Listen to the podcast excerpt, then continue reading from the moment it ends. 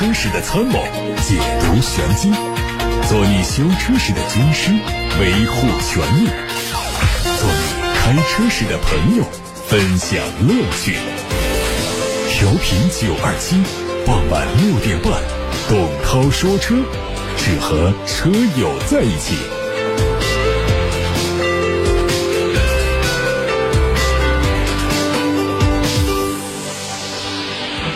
看新闻，媒体报道说，全新的宝马一系日前已经在中国台湾地区正式开始销售了，起售价约合人民币是三十六万七千八。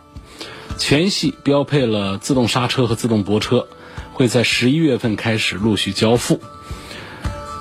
在配置方面，除了入门的版本之外，全系都配了十点二五英寸的液晶仪表，还有十点二五英寸的中控触摸屏。内置有宝马最新版本的 iDrive 7.0版本的互联系统，M135i 版本呢还标配了电动尾门。动力方面是 1.5T 三缸机或者是 2.0T 的四缸机。而另外一条消息也指向了宝马的一系，说宝马将推出 i1 车型，这个 i1 呢就是基于一系打造的，可以视作为宝马一系的纯电动版本，预计在2021年左右推出。目前，宝马在新能源领域的两款车型 i3 和 i8 已经征战多年，但是受限小众的定位和较高的售价，两款车在国内的普及率是非常低。随着全球汽车市场的电气化发展，宝马也要在原有的基础上进行再升级，所以后续的 i1 车型的推出也有可能是取代 i3，成为这个细分市场的重要成员，提供给消费者不同于奥迪 A3 和奔驰 A 级的用车体验。海外媒体说，大众的全新一代，也就是第八代的高尔夫燃油版，将于十月二十四号首次亮相。插电混合动力版本会在明年的某个时间节点亮相，GTI R 系列版本会在后年完成亮相。全新一代高尔夫基于 MQB 平台，外观方面是最新的设计，细节的变化让整车更加精致。它采用了大量的轻质的金属材料，车重较现款车型会减少五十公斤。内饰部分看到了全液晶仪表，还有中控液晶屏双屏设计。动力是 1.0T 的三缸、1.5T 四缸和 2.0T 发动机，加上四十八伏的轻混。匹配的变速箱还是七速的双离合。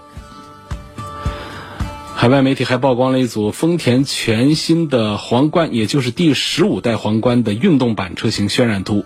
它同样是基于 TNGA 架构，外观方面有很多的细节升级，对车标做了重新设计，棱角较上一代车型更加的锐利。它的前脸是大尺寸的进气格栅，内部是熏黑的点阵式结构，整体视觉效果非常的激进。车侧下方选用了多辐式的熏黑轮毂。车尾灯结构也有调整，和车头相呼应，感觉是整体上更加趋向运动。内饰部分，一改往前的中庸老气整体感觉，装配了三辐式的多功能方向盘，还有分体式的中控大屏。在动力方面，也是用上 2.0T 的涡轮增压发动机，或者是2.5升的混动，匹配八速的手自一体变速箱。还有雷克萨斯的消息，雷克萨斯已经发布了新款 RX 官图。它会在今年的三季度正式的进入到投产阶段，在年内就上市交付。了解到，它会用3.5升的 V6 自然吸气发动机加电动机组成动力系统，最大功率达到了230千瓦，百公里的油耗低到了6.7升。还有大众官方发布了大众探歌 R 的官图，会在今年的第三个季度开始销售，有望率先登陆到德国市场开卖，随后会陆续销往全球市场。外观上，我们看到前脸是上下分体式的构造，内部是大众 R 系列的专属一些配色和小的装饰件。尾门的上方还有小尺寸的扰流板。内饰方面呢，我们还看到了配备液晶仪表盘，另外有一台嵌入式的液晶屏。动力是 2.0T 的高功率涡轮增压。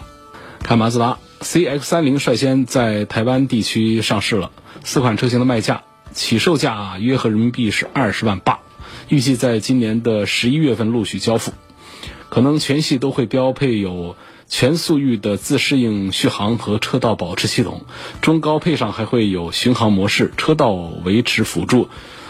在尺寸方面，看到它的车长是四米三九五，介于 CX 三和 CX 五之间。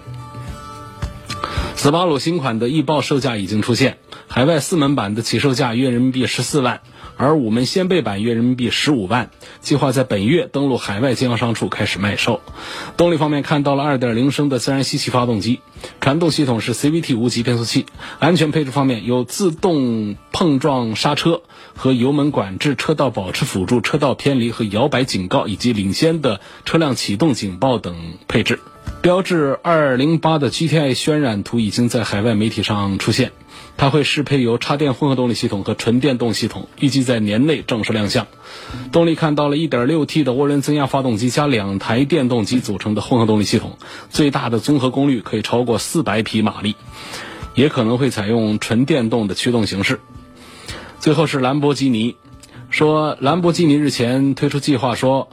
品牌旗下的首款纯电动汽车已经规划好了，这车有可能和它的 SUV 在同一座工厂建造，会在2025年左右正式亮相。它会和保时捷的 Taycan 同样基于 PPE 平台，定位是四门的 GT 旅行车。整体造型高度借鉴了一些概念车的元素，内部是二加二的座椅布局。动力官方还没有透露，但是据说它的续航里程可能会超过五百六十公里。先看来自董涛说车微信公众号今天在后台采集到的问题。六点半钟最早提问的网友是一位问到汽油标号的车友。他说：“新车加的是九十五号的油，现在我改成九十二号的可以吗？呃，车上指定的是九十二号以上的油，没问题。其实我们偶尔这种油标号之间的切换根本就不用太在意。但是有一点呢，它就是有一个向上兼容，没有一个向下兼容。什么意思呢？就这车上说的是指定九十五号油呢，你最好是不要加九十二号的啊。”但是如果说这车写的是九十二号汽油的话呢，九十二号以上汽油的话，你加九十二、九十五、九十八都是很随意的，都没有问题。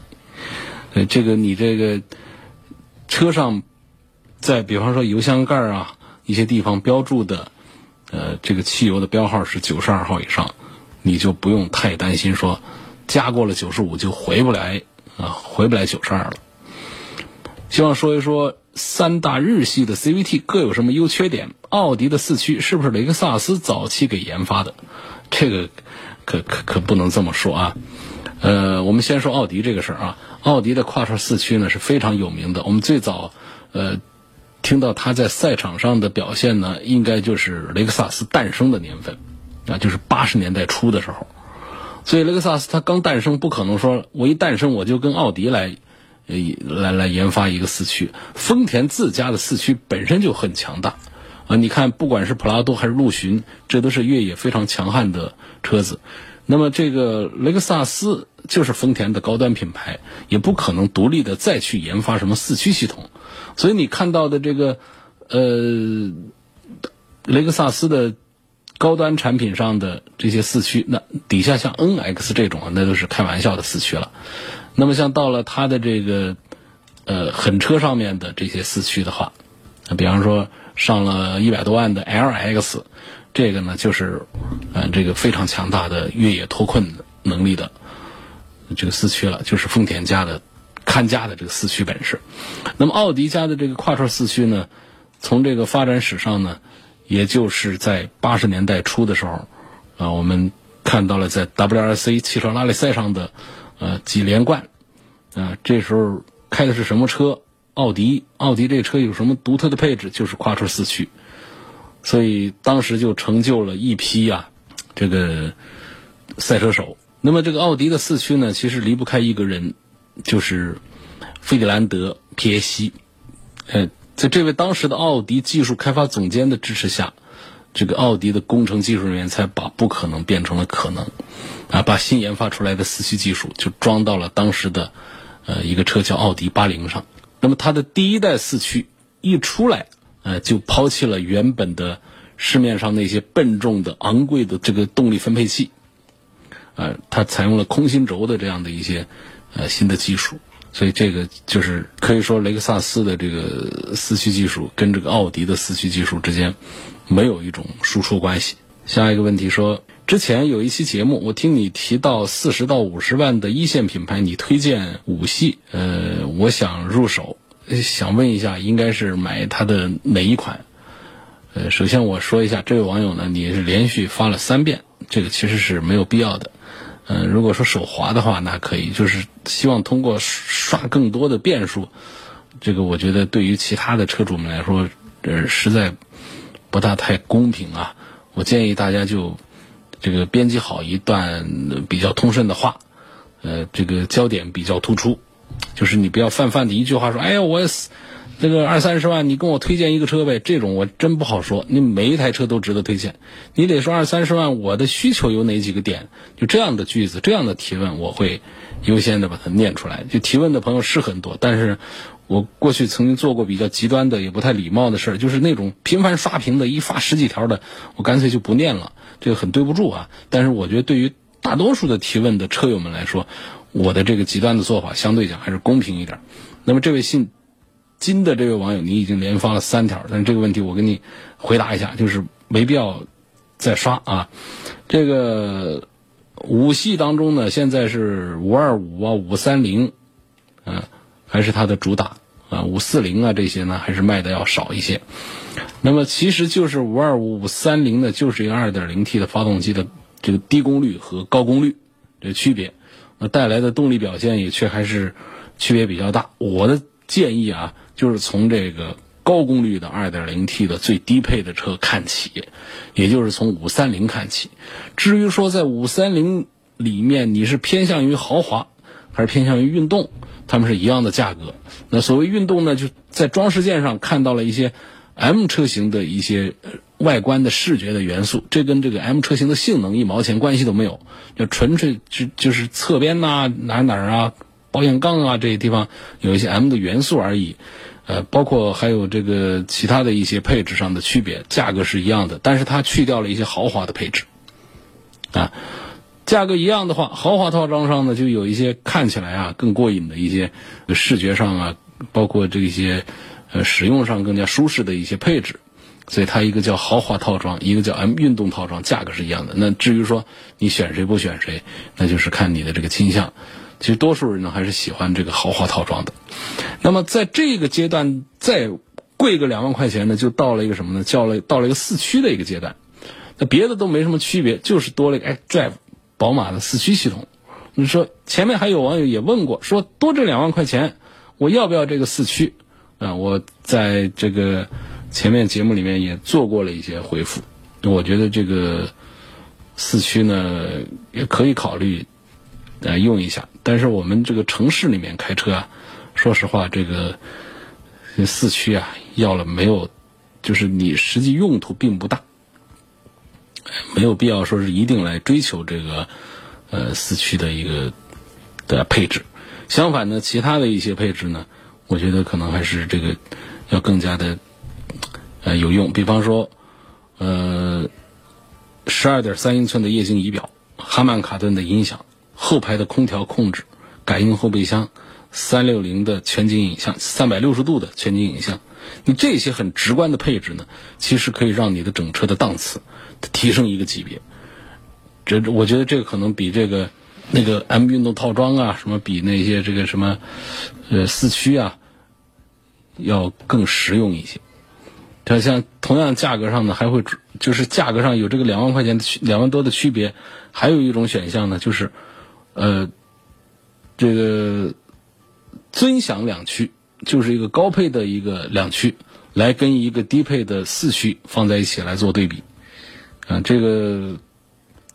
两驱的还得多花一点钱，这时候其实我推荐呢，就是多花这两万多块钱，来放弃四驱，来买那几样液晶仪表，这很时髦的一些配置，哈曼卡顿的音响。你不要说我在外面可以加装，加装的水货太多了，而且加装之后呢，就是生产的整个调教啊，还是没有工厂的流水线上出来的那么的精准，那么好啊。然后后排的空调控制，你在哪儿也改不了这个东西，包括像这个三六零的全景影像这种改造啊，都是比较麻烦的，所以我倒是赞成呢，就是买它一个这个两驱的，啊两驱的这个这个版本，那就好了。下一个问题说，宝马叉一的三缸机值得买吗？我认为是值得的。嗯，小排量三缸涡轮增压，它不止宝马一家在做呀，可以说它是一个大的趋势。虽然说是一个过渡的阶段，但是我们相信往后的方向是缸数越来越少，排量越来越低啊，而排放会越来越低，环保的这个指数会越来越高。所以这个三缸机呢，现在技术已经是非常的成熟啊。虽然说它先天三缸机有一些缺陷，说动力小啊，抖动。噪音、动力不连贯，这都是它的先天性的缺陷，但这都是天生的物理特性，它也不属于说技术问题、质量问题。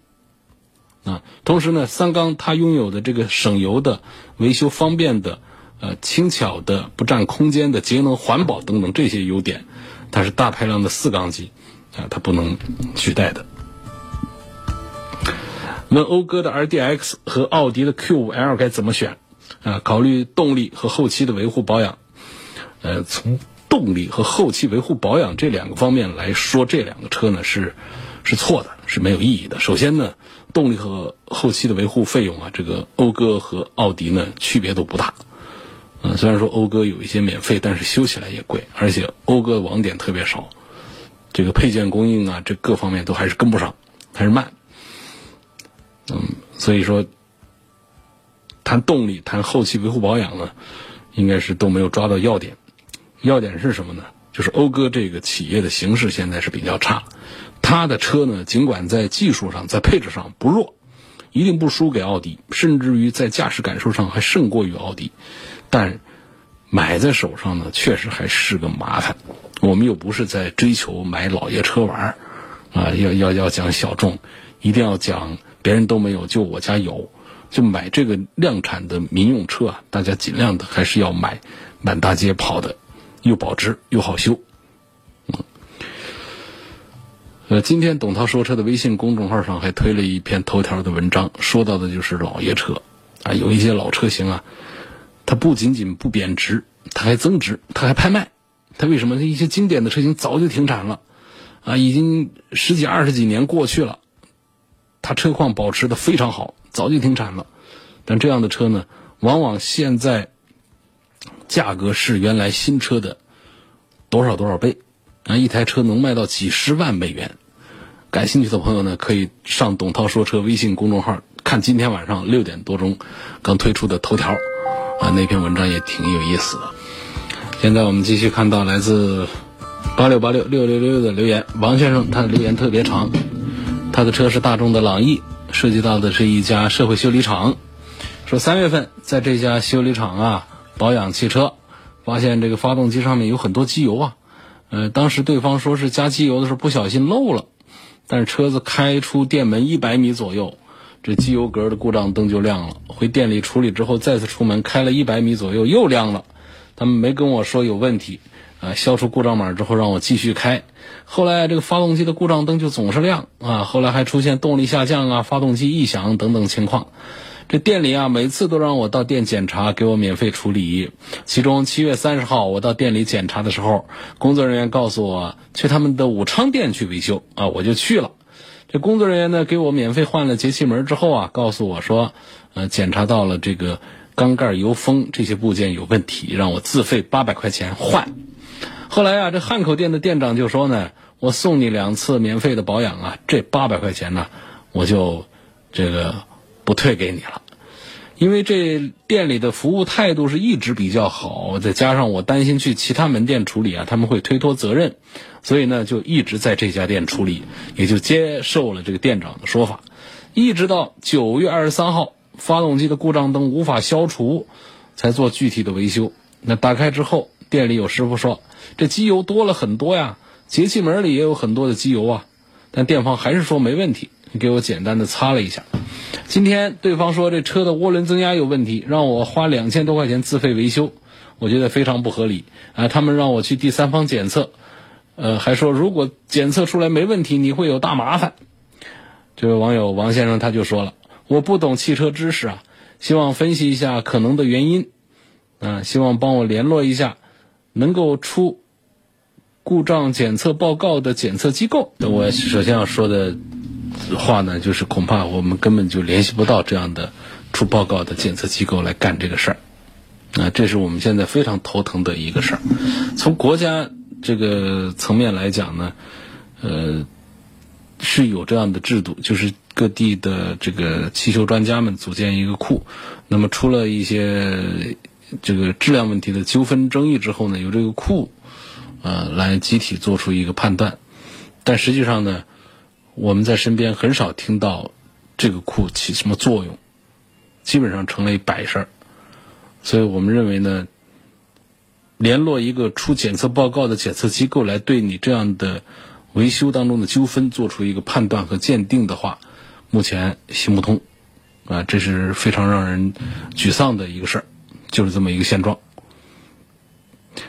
另外呢，就说到第二句话，我要说到就是，如果说我们不是一个，别说是内行吧，就是说稍微懂一点儿。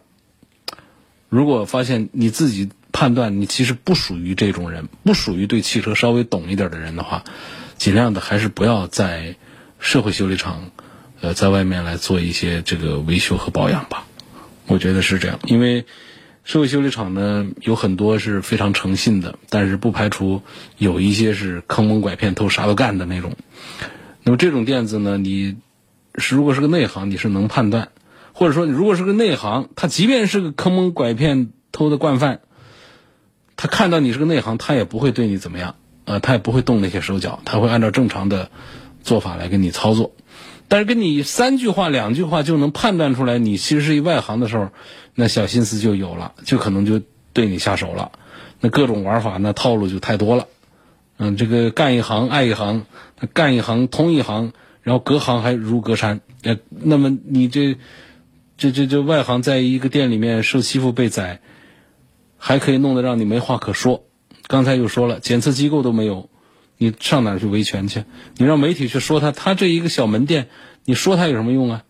我们为什么有时候会监督到一些四 S 店？四 S 店其实是比较正规的单位，呃，他们一方面呢是投入比较大，大投入大产出，他们会有更更严格的管理的体系。第二个呢，他们是厂家的授权单位，那么厂家会有一套这个。约束机制来管理这个店子，所以说，我往往有时候，比方说，我们连线到了厂家，采访到了店家，推动了一些维权事件的一些纠纷的解决。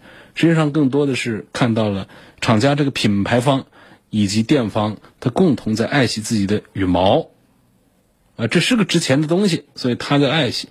你说一个投资几几十万的一个小店子，你你说说媒体来。来对他进行舆论监督，这这恐怕这他根本就这小老板他不在乎这些，所以说就提醒啊，如果你自己判断一下，你不是一个对汽车稍微懂一点的人的话呢，尽量的就还是到店里去修啊，多花点钱，但是呢还是会省点事儿。就算是出现一些纠纷问题呢，解决起来麻烦度也是比在社会修理厂要低一些的。刚才那位网友的问题啊还没有答完。啊，我就这个车子本身的这个故障啊，说点我的判断。啊，王先生反映的这个情况呢，我觉得从故障上来讲呢，是机油加多了的这个典型的症状。呃，大家更多的在关注缺机油对发动机不好，其实啊，机油加多了也不好，啊，会降低它的发动机的输出功率。包括发动机在工作的时候，它的曲轴柄啊、连杆呐那些那些大件呢，在运动的过程当中呢，如果机油过多的话呢，这种剧烈的搅动，呃，都会耗费更多的能量，会导致发动机的输出功率的降低，会增加一定的油耗。那同时呢，也可能会导致机油过多啊，导致这个大量的飞溅的机油会窜入燃烧室来燃烧啊。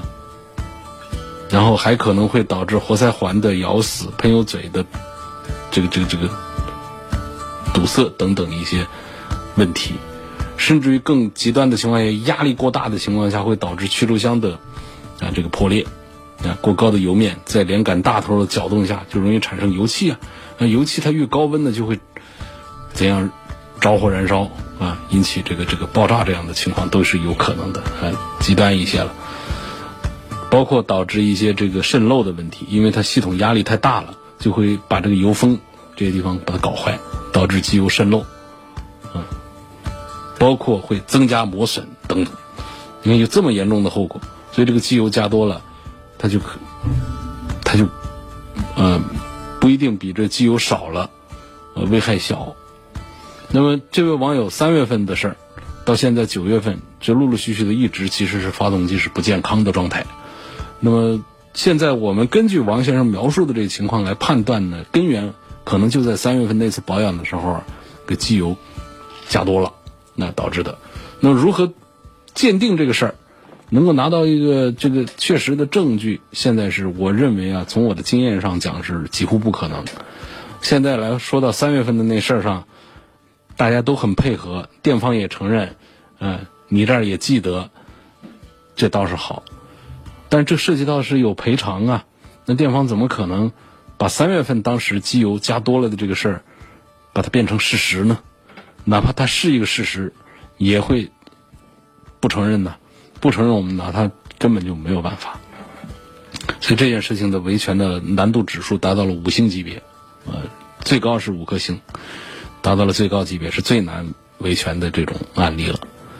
那现在呢，就是消除了故障码，把机油呃换一遍，把车子好好的规整一下，接着用，接受现实，这是我我我给的一个一个建议。另外呢，说现在的这个。呃，涡轮增压出现了问题，这个涡轮增压的问题跟这个机油加多了之间没有太多的直接的一些关联，所以还是要查找一下到底是来自于哪儿的这个问题。好，下面我们看看来自董涛说车。微信公众号后台的话题说，想换一辆三十到三十五万左右的车。第一辆车是帕萨特，这次想换个 SUV。这个希望推荐几款，对比一下奥迪的 Q5L、宝马 X3 和雷克萨斯，也希望能分析一下。雷克萨斯是品牌，不是车型啊。对应的价位呢，应该 RX 和 NX 都在范围之内。这些车从性价比上看，其实都差不多。奥迪 Q5L 技术上不是那么硬核，但是它终端价格低啊，性价比高啊。雷克萨斯的 RX 呢，尺寸规格在那儿，品牌也低调，性能很稳定。虽然说了无乐趣，但是它价格便宜，所以性价比也高。那么从车来讲呢，还是宝马 X3 呢，在各方面都做的最好。那虽然说价格比 Q5L 稍贵。但性价比呢，也不能说就输给奥迪的 Q5L。希望能评价一下标致四零八这个车，二零一九款，我感觉民间的评价两极分化呀。嗨，不仅仅是民间的评价两极分化，包括媒体的评价也都是两极分化严重。标致四零八这个车呢，我觉得驾驶感受、空间实用性都还是挺不错的。它输在哪儿呢？输在配置上。它连这个双气囊、手动空调、卤素大灯都还在配，啊，都还是它的标准配置。你想买个中控屏，那那你就得买中配的车。你你这时候怎么还有竞争力啊？这个这个这样的配置水平就没有什么竞争。呃，价格便宜的这个车款呢，配置上太素，啊，配置上还过得去的呢，它价格就上去了，它价格就没优势了。然后再加上经销商呢，普遍是对这个品牌的信心不大足，所以我也就不大推荐大家多考虑。问新卡罗拉双擎最低配跟天籁自然吸气二点零的最低配谁的性价比高，谁适合家用啊？我在张家口地区，城区居多，路况较好，偶尔跑高速，每年不超过一万公里。你这个公里数每年开的那么少啊，这个卡罗拉双擎上的省油的优势对你就根本就不重要了。它一年就跑不到一万公里，您能省几箱油下来？那值几个钱？那买丰田买日产，你就图个省心，图个舒服舒适，性能它都是其次。所以说，你不如就买那个天籁的最低配，价格那么便宜。毕竟中级车呢，它比紧凑型车啊，这个档次还是要。啊，要高一些的。问一下，宝沃的 B 叉七二.点零 T 这款车怎么样？啊，油耗三大件，后期保养，宝沃就算了吧，可能平时都不太关注车市啊。因为我们汽车媒体早就报道过这个宝沃厂家的一些情况，基本上就属于神州专车的自产自销了。那么在大众消费市场上已经没有地盘了。呃，现在汽车媒体连就是连提都忘了提它，懒得提及这个品牌了。你还在追求着在在买。